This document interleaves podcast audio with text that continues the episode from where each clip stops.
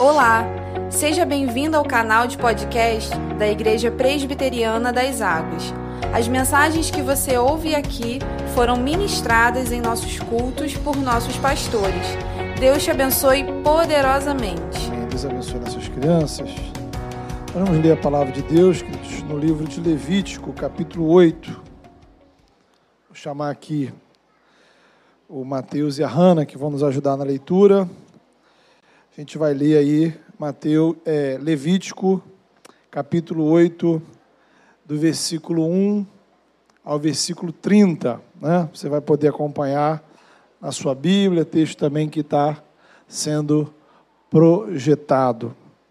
O Senhor disse a Moisés: Tragarão os seus filhos suas vestes, o óleo de, da unção, o novilho para oferta pelo pecado, os dois carneiros e o cesto de pães sem fermento, e reúna toda a comunidade à entrada da tenda do encontro. Moisés fez como o Senhor lhe ordenou, e a comunidade reuniu-se à entrada da tenda do encontro. Então Moisés disse à comunidade: Foi isso que o Senhor mandou fazer. E levou Arão e seus filhos à frente e mandou-os banhar-se com água.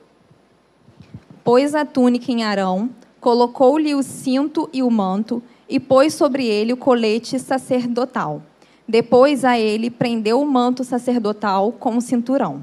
Colocou também o peitoral, e nele pôs urim e tumim e colocou o turbante na cabeça de Arão com a lâmina de ouro, isso é, a coroa, sagrada, a coroa sagrada, na frente do turbante, conforme o Senhor tinha ordenado a Moisés. Depois Moisés pegou o óleo da unção e ungiu o tabernáculo e tudo que nele havia, e assim os consagrou. Aspergiu sete vezes o óleo sobre o altar, ungiu o altar e todos os seus utensílios e a bacia com seu suporte, para consagrá-los derramou o óleo da unção sobre a cabeça de Arão para ungí-lo e consagrá-lo. Trouxe então os filhos de Arão à frente, vestiu-o com suas túnicas e cintos e colocou-lhes gorros, conforme o Senhor lhe havia ordenado. Em seguida, trouxe novilho para oferta pelo pecado, e Arão e seus filhos puseram-lhe as mãos sobre a cabeça. Moisés sacrificou o novilho e com o dedo pôs um pouco de sangue em todas as pontas do altar para purificá-lo derramou o restante do sangue na base do altar e assim o consagrou para fazer propiciação por ele. Moisés pegou também toda a gordura que, que cobre as vísceras, o lóbulo e o fígado, e os dois rins com gordura que os cobre, e os queimou no altar. Mas o novilho, com o seu couro e a sua carne e o seu excremento, ele os queimou fora do acampamento, conforme o Senhor lhe havia ordenado. Mandou trazer então o carneiro para o holocausto e Arão e os seus filhos puseram as mãos sobre a cabeça do carneiro. A seguir, Moisés sacrificou o carneiro e derramou o sangue nos lados do altar. Depois cortou o carneiro em pedaços, queimou a cabeça, os pedaços e a gordura. Lavou as vísceras e as pernas e queimou o carneiro inteiro sobre o altar, como holocausto, oferta de aroma agradável ao Senhor, preparado no fogo conforme o Senhor lhe havia ordenado. Depois mandou trazer o outro carneiro, o carneiro para a oferta de ordenação. E Arão e seus filhos colocaram as mãos sobre a cabeça do carneiro. Moisés sacrificou o carneiro e pôs um pouco de sangue na ponta da orelha direita de Arão, no polegar da sua mão direita e no polegar do seu pé direito. Moisés também mandou que os filhos de Arão se aproximassem, e sobre cada um pôs um pouco de, do sangue na ponta da orelha direita, no polegar da mão direita e no polegar do pé direito, e derramou o restante do sangue nos lados do altar. Apanhou a gordura, a cauda gorda, toda a gordura que cobre as vísceras, o lóbulo do fígado, os dois rins e a gordura que os cobre, e a coxa direita. Então, do cesto de pães sem fermento, que estava perante o Senhor, apanhou um pão comum, outro feito com óleo e um pão fino, colocando-os sobre as porções de gordura e sobre a coxa direita pôs tudo nas mãos de Arão e de seus filhos e os moveu perante o Senhor como gesto ritual de apresentação. Depois Moisés pegou de volta das mãos deles e queimou tudo no altar, em cima do holocausto, como uma oferta de ordenação preparada no fogo, de aroma agradável ao Senhor. Moisés também pegou o peito e a sua própria porção do carneiro da ordenação e o moveu perante o Senhor como gesto ritual de apresentação, como o Senhor lhe havia ordenado. Então, pegou um pouco do óleo da unção e um pouco do sangue que estava no altar, e os aspergiu sobre Arão e suas vestes, bem como sobre os seus filhos e as suas vestes. Assim consagrou Arão e suas vestes, e seus filhos e as suas vestes. Amém. Queridos irmãos, o livro de Levítico ah, é certamente um dos livros mais estranhos da Bíblia. Né? E essa leitura já mostra a gente um pouco por quê. Possivelmente deve ser um dos livros menos lido, menos pregado pelos cristãos, pelas igrejas.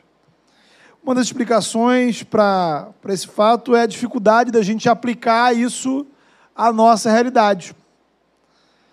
Porque a proposta do livro de Levítico é descrever todo o culto, o ritual de adoração do povo de Israel.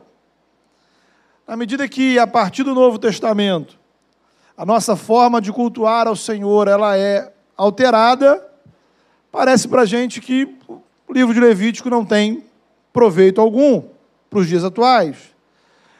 Levítico é como se fosse uma espécie de manual para usar um videocassete.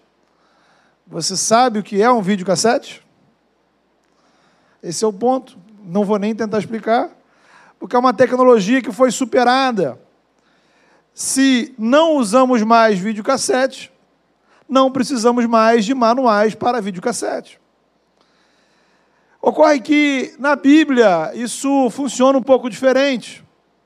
O Antigo Testamento não é uma tecnologia ultrapassada né, que foi substituída por outra mais nova e melhor.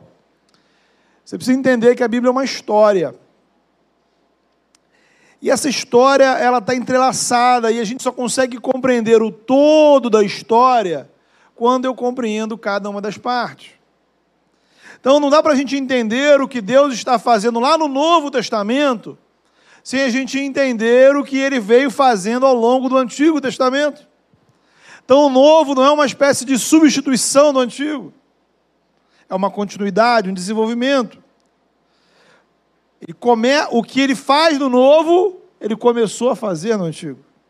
As formas mudam, os princípios são os mesmos, porque o Deus é o mesmo. Então, nesse sentido, nós podemos olhar para essa história e tirar algumas conclusões preciosas para a nossa espiritualidade. O que, que temos aqui? Temos aqui a cerimônia de ordenação de Arão e seus filhos. Eles estão sendo ordenados como sacerdotes. E os sacerdotes tinham uma função muito importante, Israel. Eles eram representantes de Deus junto ao povo. O povo só poderia apresentar ao Senhor os seus sacrifícios através dos sacerdotes sacrifício de perdão, de gratidão, de adoração, de reconciliação, para tudo o povo dependia do sacerdote. Somente ele tinha a autorização, note bem, de apresentar-se diante do Senhor. Então, Deus manifestava a sua presença no tabernáculo no templo. E os sacerdotes, né? tinham a autorização exclusiva para ministrar ali. Então, havia espaços, note bem, que somente os sacerdotes podiam estar, objetos que somente os sacerdotes podiam tocar. E apenas uma única família Israel era constituída de sacerdotes, a família de Arão. Aí você pode perguntar assim: poxa, pastor, mas e se por um acaso alguém sem ser da família de Arão entrasse no tabernáculo? Simples. Morria. Instantaneamente fulminado pelo Senhor. E não para ali. Mesmo, veja você, se um dos sacerdotes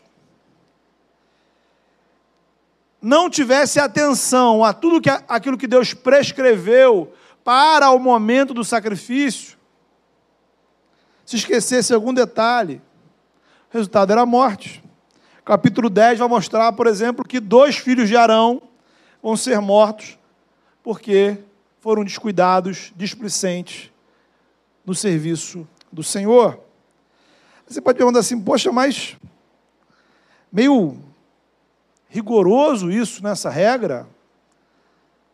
Por que, que toda essa seriedade? E a resposta, ela nos leva ao tema do livro de Levítico. O livro de Levítico tem como tema principal a santidade de Deus. Esse Deus que faz aliança, esse Deus que vem ao encontro do povo, é o Deus que é santo, santo, santo. É o único, eterno, soberano, todo-poderoso, que é onipresente, que fez o céu e a terra.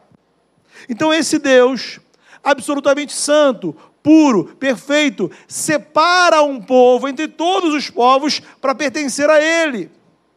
Esse Deus, absolutamente santo, puro, justo, perfeito, resolveu habitar no meio desse povo. Consequentemente, o povo que esse Deus escolheu para se relacionar com Ele, precisa refletir essa santidade. Então, eles não estavam lidando com uma divindade qualquer.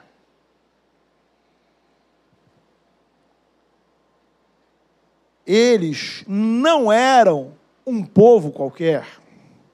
O resumo dessa ideia aparece no versículo chave de Levítico, que é, tá lá no capítulo 20, versículo 26, que vai dizer: Vocês serão santos para mim, porque eu, o Senhor, separei vocês dos povos para serem meus. Então vocês serão santos, porque eu, Senhor, sou santo, e eu separei vocês para serem meus. Se Deus é santo, o povo que ele escolheu para ser dele precisa andar em santidade. Se Deus é santo, o relacionamento com ele é baseado em santidade. E a função do sacerdote era representar essa santidade diante do povo. Todas essas regras, essas leis, esses rituais que a gente às vezes não entende muito bem, lembravam ao povo quem era o Deus que estava diante deles e quem eles eram no mundo. O povo escolhido pelo Deus Santo para ser povo exclusivo dele. Então, o sacerdote era um representante de Deus junto ao povo, e era um representante do povo diante de Deus. O sacerdote, ele era um sinal vivo, um sinal encarnado da necessidade de santidade diante de Deus. E aí que a gente começa a compreender a cerimônia descrita aí em Levítico capítulo 8, do 1 ao 30. Veja, para começo de conversa, quem escolhe Arão e seus filhos foi o Senhor. Não houve uma, uma seleção de currículos para avaliar quem seriam os melhores sacerdotes. Não houve uma eleição entre os candidatos do povo. Deus foi e disse: Olha, eu separei Arão e seus filhos para serem meus sacerdotes. Decisão de Deus. Ele escolheu. O outro aspecto aparece aí entre o versículo 14 e 25. Se você observar, Moisés faz três sacrifícios. Três. Nos três, não sei se você prestou atenção nesse detalhe, Arão e seus filhos precisavam colocar as mãos sobre a cabeça do animal. E no terceiro, Moisés pega um pouco do sangue do animal e coloca no lado direito de Arão e seus filhos na ponta da orelha, na ponta do dedo, na ponta do dedo do pé. Tudo isso significava que aquele animal iria ser morto pelos pecados de Arão e seus filhos. O sangue sobre eles significava que o pecado deles foi purificado. Então, note bem um outro detalhe: não bastava eles terem sido escolhidos pelo Senhor. Para exercer o sacerdócio, eles precisavam ser purificados pelo Senhor. Era necessário Porque Arão e seus filhos eram pecadores, como qualquer outro israelita.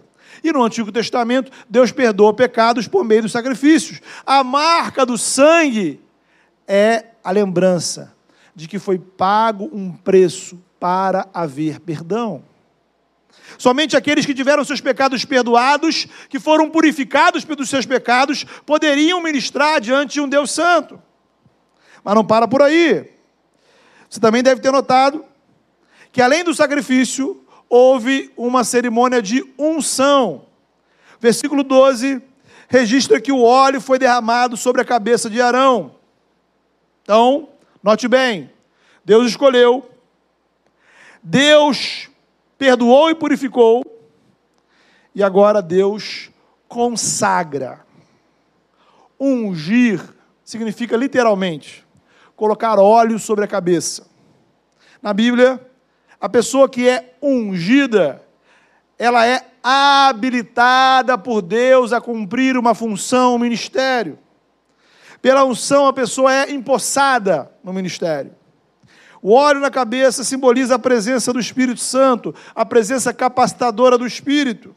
De modo que todo esse ritual marca então o início do sacerdócio no Antigo Testamento. Eles foram escolhidos, eles foram purificados, eles foram ungidos, capacitados para cumprir essa função. Mas, como eu falei antes, essa história é parte de algo muito maior. Essa história ela vai se desenrolar para chegar lá no Novo Testamento, na vida de Jesus. Veja você, a carta aos Hebreus do Novo Testamento mostra que, se no Antigo Testamento havia sacerdotes, Deus nos envia o seu Filho como sendo o sumo sacerdote. Se os sacerdotes eram representantes de Deus, agora Jesus é o nosso legítimo e único representante diante do Senhor. Antes, tínhamos pessoas pecadoras escolhidas no meio do povo, que exerciam o seu mandato até a morte. Agora Deus envia o seu filho. Deus elevou o sacerdócio a um outro patamar. Aqueles sacerdotes eram pecadores, o Filho de Deus é santo, não tinha pecado. E viveu uma vida de santidade e obediência diante de Deus. Em segundo lugar, os antigos sacerdotes ministravam no tabernáculo, no templo de Jerusalém. Cristo morreu, ressuscitou, foi exaltado pelo Pai, Ele está agora à direita de Deus Pai, Ele intercede por nós, Jesus ministra a partir do santuário celestial. Não precisamos ir a Jerusalém para adorar o Senhor. Em qualquer lugar, qualquer pessoa que invocar o nome do Senhor é ouvido pelo Pai. Em Cristo, nós temos acesso ao santuário celestial. Eu e você, através do sangue de Jesus, as pessoas mais sujas, mais pecadoras, mais problemáticas, gente perdida, como vimos na semana passada, gente como eu e você, gente que tem um passado problemático. Qualquer pessoa, através do sangue de Jesus, tem pleno acesso à presença do Deus vivo, santo e poderoso. Em terceiro lugar, os antigos sacerdotes podiam ou tinham a função de apresentar a Deus sacrifícios né, do povo, para que as pessoas experimentassem de Deus o perdão. Jesus não veio ao mundo para apresentar para Deus animais. Ele se apresenta, ele se oferece como sacrifício ao Senhor. Por isso ele é o sacerdote perfeito porque ele é tanto o sacerdote quanto o sacrifício. Por ser filho de Deus, por ter vivido uma vida santa, o sacrifício dele é único, definitivo, perfeito. Nele, todos nós podemos ter perdão para todos os pecados. Não há pecado maior que o sangue de Jesus. É um sacrifício eterno, único, de validade infinita. O perdão que Cristo conquistou na cruz continua tão válido e suficiente quanto foi no passado. Por isso, a Bíblia vai dizer que ele continua intercedendo por nós. Ele continua ao lado do, ao lado do Pai. Toda vez que você clama por graça, Cristo manda para a sua vida graça. Ele intercede por você. Então veja, Arão foi ungido por Deus para cumprir essa missão. Veja que Jesus foi ungido por Deus para cumprir a sua missão. Por isso ele é chamado de Cristo. A palavra Cristo significa Messias, que por sua vez significa justamente, literalmente, ungido por Deus. Jesus foi ungido por Deus no momento em que o Espírito Santo veio sobre a vida dele. Ali, quando ele é batizado por João Batista. Por que, que Jesus recebe o Espírito Santo? Não é porque Jesus precisava, entre aspas, né, se converter. A presença do Espírito Santo na vida de Jesus era uma presença capacitadora. Ele exerce o seu ministério a partir da obra do Espírito Santo, na dependência da unção de Deus na sua vida. Isso é muito importante, irmãos, muito importante. Jesus cura, Jesus proclama o reino no poder do Espírito. Só que a história do sacerdócio não termina aí. O centro da história é Jesus. Sua vida, sua morte, sua ressurreição, sua exaltação, ele é o centro da história, mas não é o fim. A história continua por meio dos discípulos de Jesus. E aí nós chegamos em uma doutrina muito importante do Novo Testamento. Antes de Jesus, apenas algumas pessoas podiam ser chamadas sacerdotes a partir de Jesus, todos os que estão em Cristo são sacerdotes. 1 de Pedro 2, 9 vai dizer que nós somos uma nação de sacerdotes. Apocalipse capítulo 1, veja o que vai dizer. Cristo nos ama, nos libertou dos nossos pecados e nos constituiu o quê? Reino e sacerdotes para servirmos a Deus e Pai, a seu Deus e Pai. É o que se chama sacerdócio universal de todos os crentes. Todo aquele que está em Cristo foi consagrado. Consagrar é tornar alguém sagrado. Deus nos tornou sagrados. Deus nos tornou sagrados. Deus ordenou você como sacerdote dele.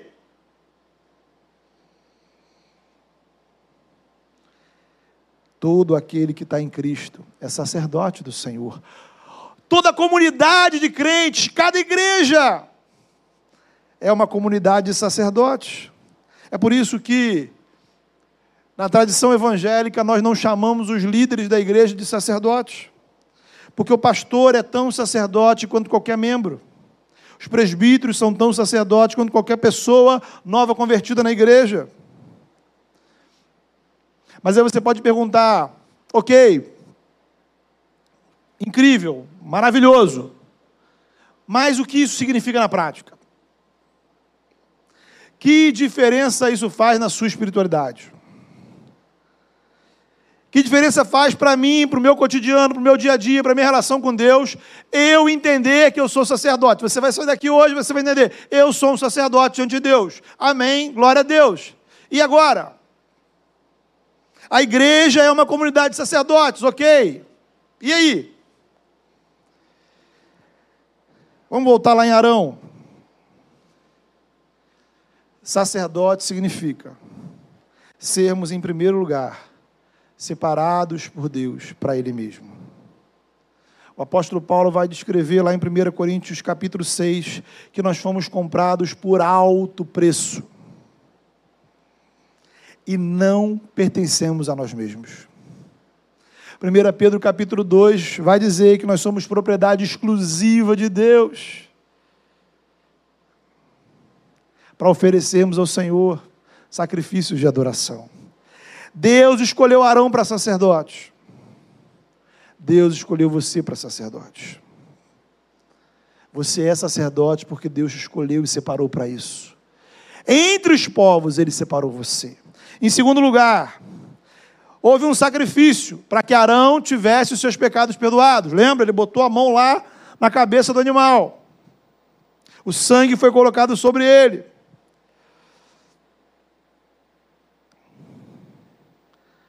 No caso de Arão, foi o sangue de animais. No seu caso, foi o sangue de Jesus. Cristo derramou o sangue dele para que os seus pecados fossem perdoados, você fosse purificado, você fosse então habilitado a servir diante do Senhor. No caso de Arão, anualmente ele teria que apresentar um sacrifício pelo seu próprio pecado. No sacrifício de Jesus, o perdão de Deus para você é eterno você não tem a menor condição de servir diante de um Deus Santo. Nenhum de nós tem a menor condição de servir diante, de representar, de representar diante do mundo um Deus que é santo, santo, santo. A não ser que o próprio Deus se torne ser humano e derrame o seu sangue santo, puro, por nossas vidas. E aí, se o sangue dele, puro e santo, lavar a minha alma, lavar o meu corpo, lavar a minha vida, eu serei santificado pelo sangue santo e puro dele que veio do céu. É o que Deus fez por nós em Cristo Jesus. Arão teve a ponta da orelha, os dedos da mão, dos pés marcados com sangue. Os que creem e confessam Jesus têm suas vidas inteiramente lavadas, redimidas no sangue de Jesus. Em primeiro lugar, Deus te escolheu. Deus te separou para ser dele, comprou você para ele, você pertence a ele. Em segundo lugar, ele te perdoou, ele te purificou pelo sangue de Jesus. Em terceiro lugar, ele te ungiu. Arão foi ungido com óleo. Você que está em Cristo foi ungido com o Espírito Santo de Deus. 1 de João capítulo 4 afirma que a unção que recebemos dele permanece em nós.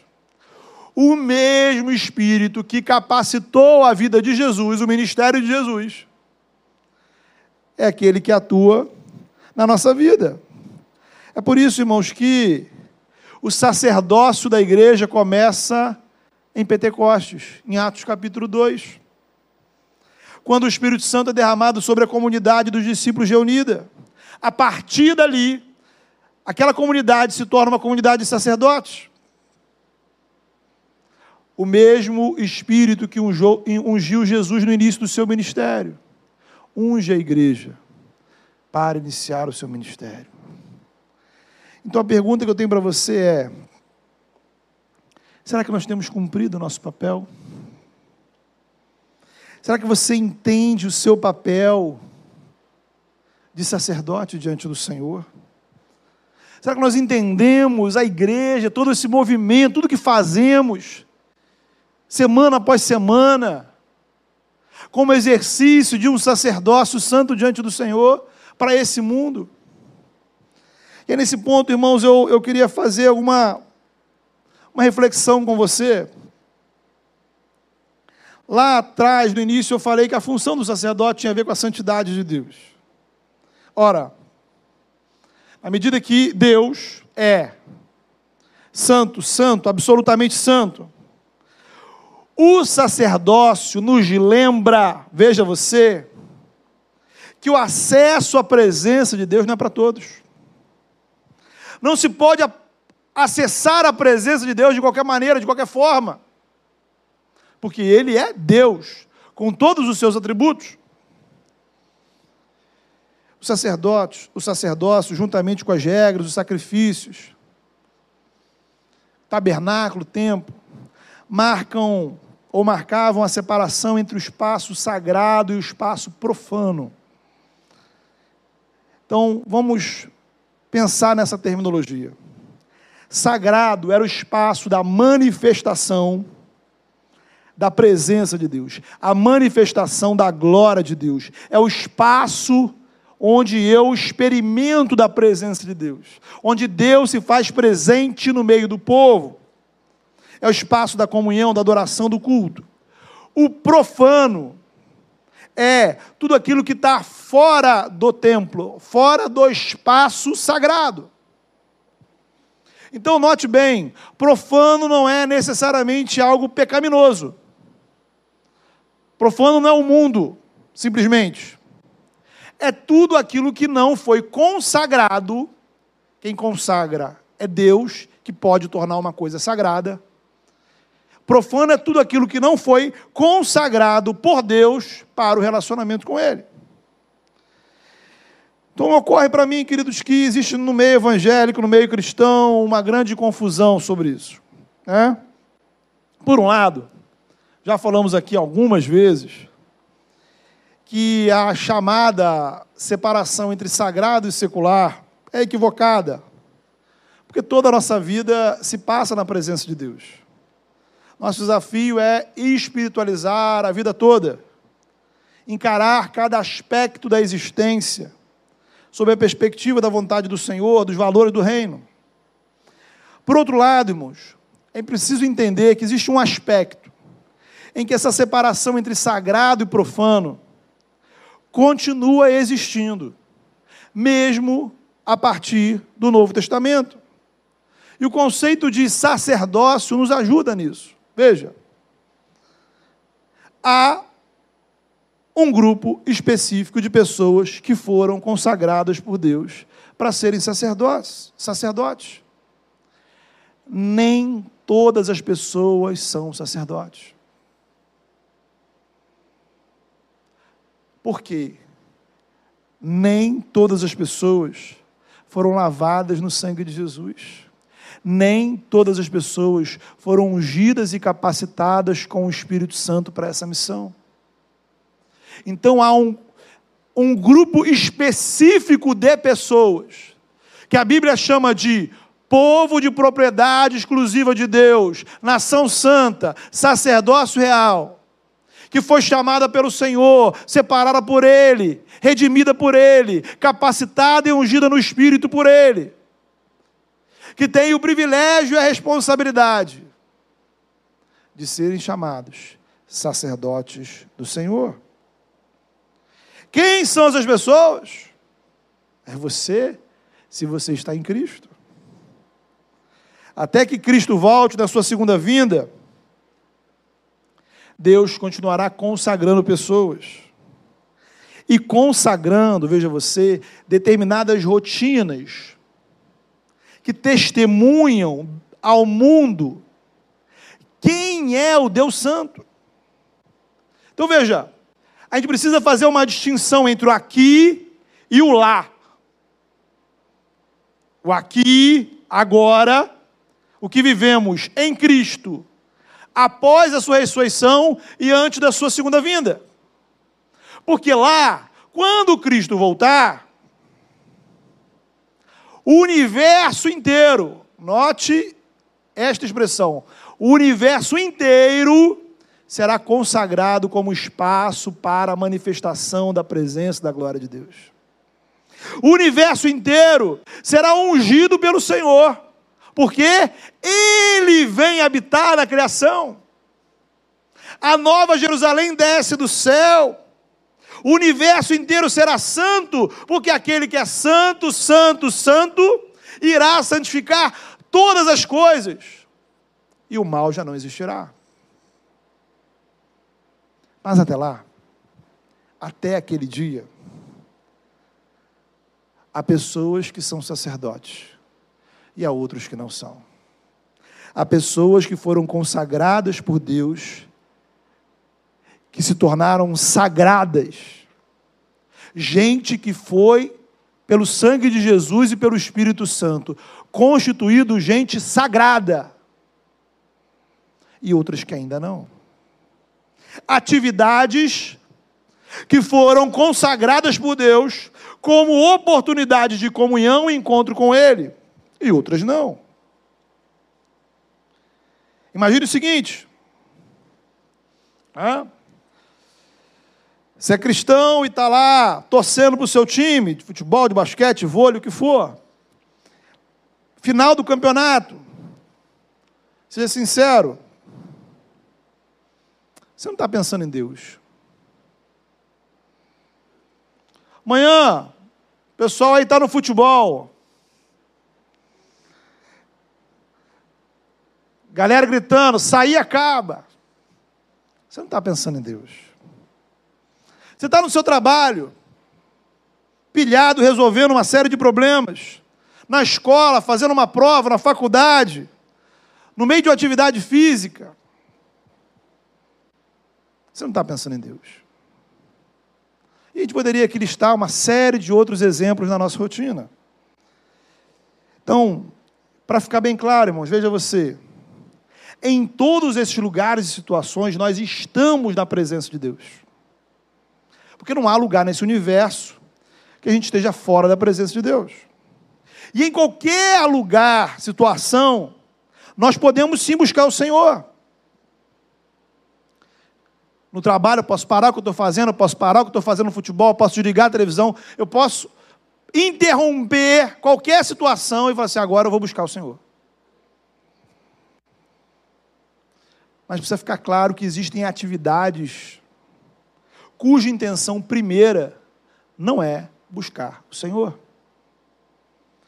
É essas atividades que nós podemos chamar de profanas.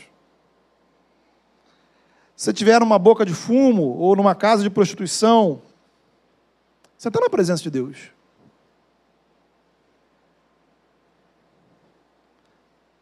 Mas ninguém vai ali buscar a presença de Deus. Aquele espaço, aquela situação, aquela rotina não foi consagrada por Deus para manifestar a sua presença. Então eu posso dizer sim que a oração é uma atividade sagrada, o culto é uma atividade sagrada, cânticos ao Senhor são atividades sagradas, leitura e meditação da palavra, celebração da ceia, encontros para comunhão, o compartilhar do evangelho, servir ao Senhor com nossos dons espirituais, tudo isso é sagrado, porque foi consagrado por aquele que é santo. Você pode assistir um filme, uma série, e tirar boas reflexões para a sua vida. Mas nenhuma série, nesse caso nem The Chosen, vai te levar à presença de Deus, como se você separar alguns momentos do seu dia para meditar na palavra e falar com o Senhor. Atividades físicas fazem muitíssimo bem ao nosso corpo e à nossa alma. Mas o efeito espiritual delas não se compara ao efeito espiritual de eu me reunir com a igreja para cultuar ao Senhor. Então eu preciso lembrar que no meu dia a dia, todos nós, todo ser humano, nas minhas atividades profanas, eu estou na presença de Deus e eu devo honrá-lo. Mas eu preciso de momentos sagrados para buscar a presença e comunhão daquele que é sagrado. Momentos sagrados fortalecem a minha fé para viver no mundo profano. Momentos sagrados me fazem experimentar aquilo que atividades profanas não me fazem. Eu preciso de momentos sagrados porque eu sou sagrado.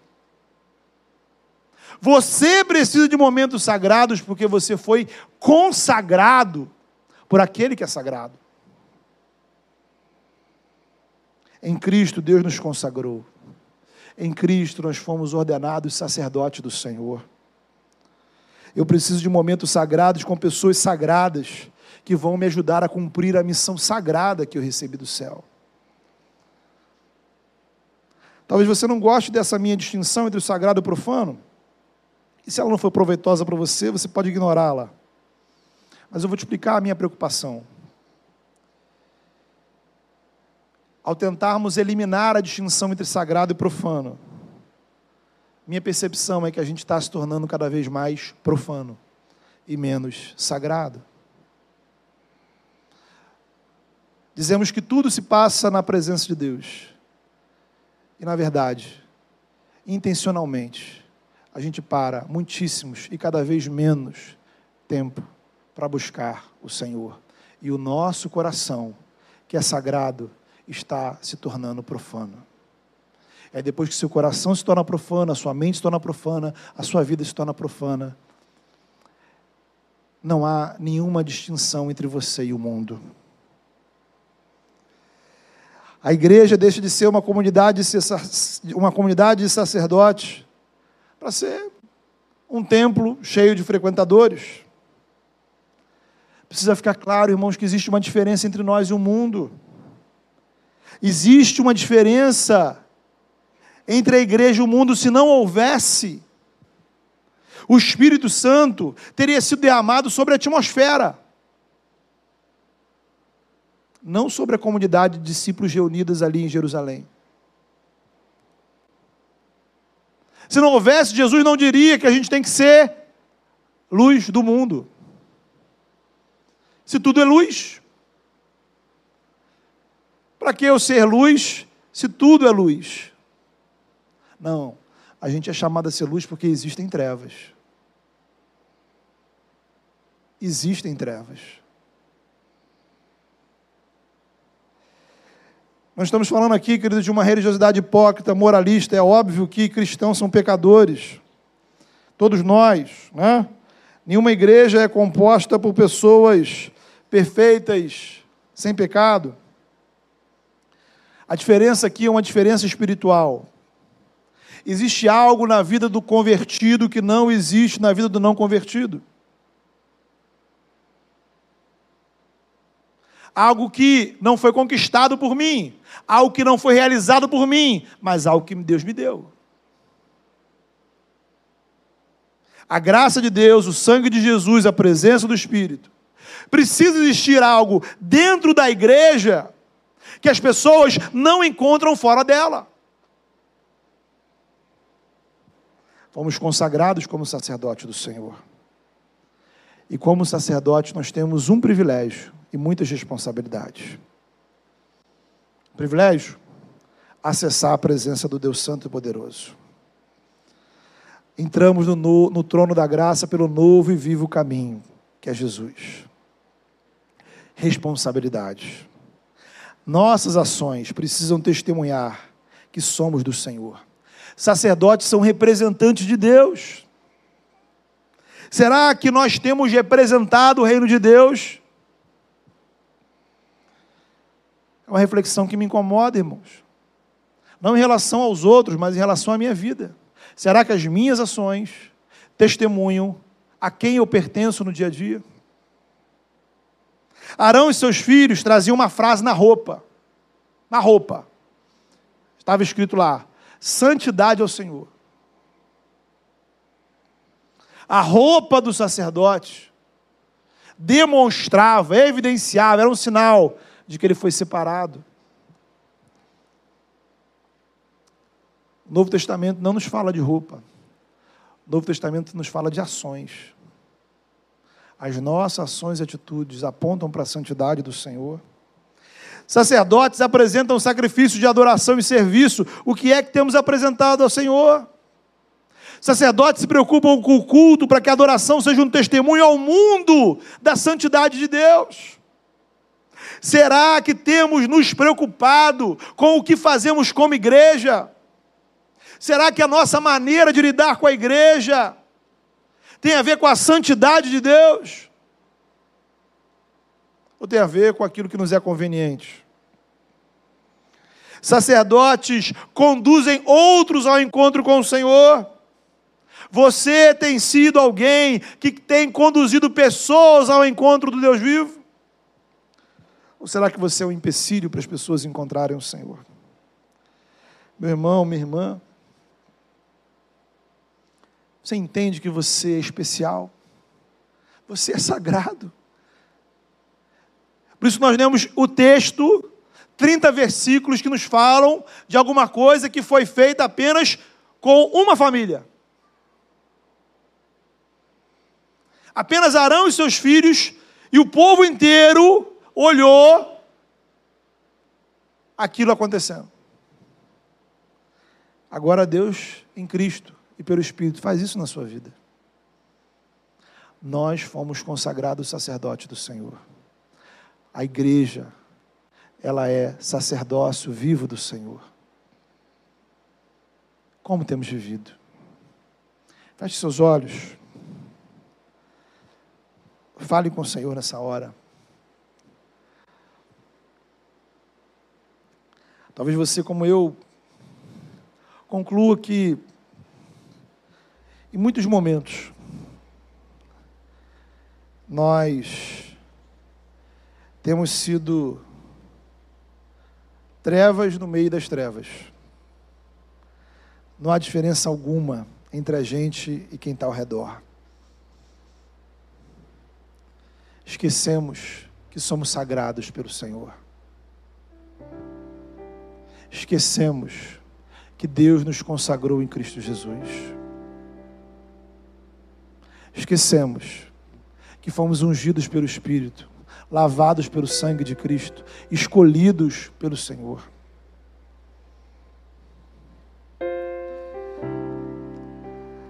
Ah, meu irmão, minha irmã, meu desejo é que quando as pessoas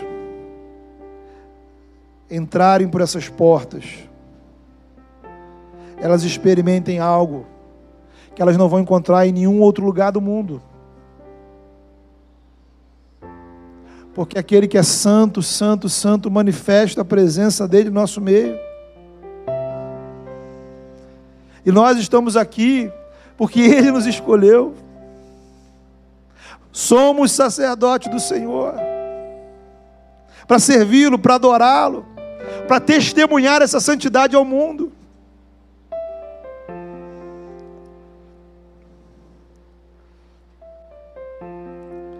Será que temos vivido uma vida onde o profano tem sido a regra? Corações profanos, mentes profanas, sentimentos profanos, pensamentos profanos, atitudes profanas. E a gente não tem vivido como sacerdote.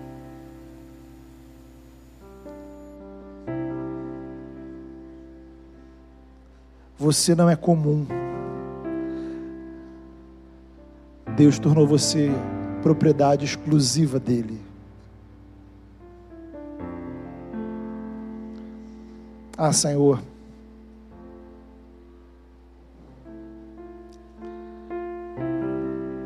Em nome de Jesus, ó Pai. Traz a memória, Senhor. Faz, ó Pai, a gente sentir, a gente entender tamanho desse privilégio, Senhor. O tamanho dessa graça. Que é termos sido separados pelo Senhor. Temos sido consagrados pelo Senhor. Somos sacerdotes, ó Pai, desse Deus que é santo, santo, santo, santo. Quem somos nós para essa para essa função, para esse ministério? Louvado seja o teu nome, ó Pai, porque o Senhor nos dá, Senhor, acesso ao teu trono de graça, porque através, ó Pai, de Jesus Cristo podemos chamar o Senhor de Pai. Podemos, ó Pai, apresentar ao Senhor a nossa oração, a nossa adoração, o nosso culto.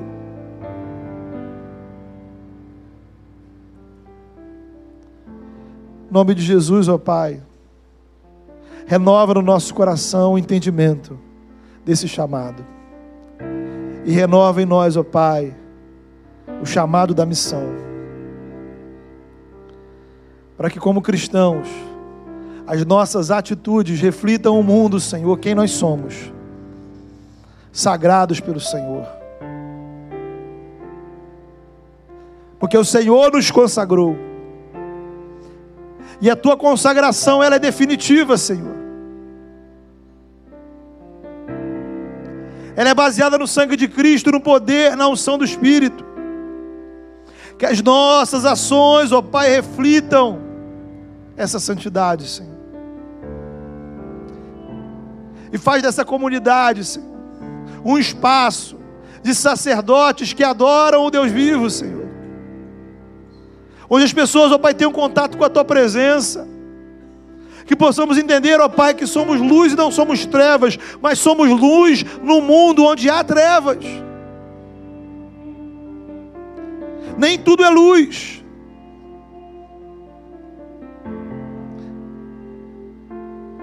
Nem tudo é sagrado. Mas nós somos. A tua igreja é. O teu povo é. Nome de Jesus, ó Pai. Abre os nossos olhos. Ajuda-nos, ó Pai, a viver isso como cristãos e como igreja, não só hoje, não só aqui nesses minutos, mas no nosso dia a dia, Senhor. Que o teu Espírito, que é sagrado, que habita em nós, continue a nos incomodar, ó Pai, ao longo da semana, Senhor. E que possamos, ó Pai, viver uma nova realidade, encarar a vida de uma nova maneira, Senhor. Buscando o sagrado, porque somos sagrados, para a glória do Teu nome, em nome de Jesus. Amém.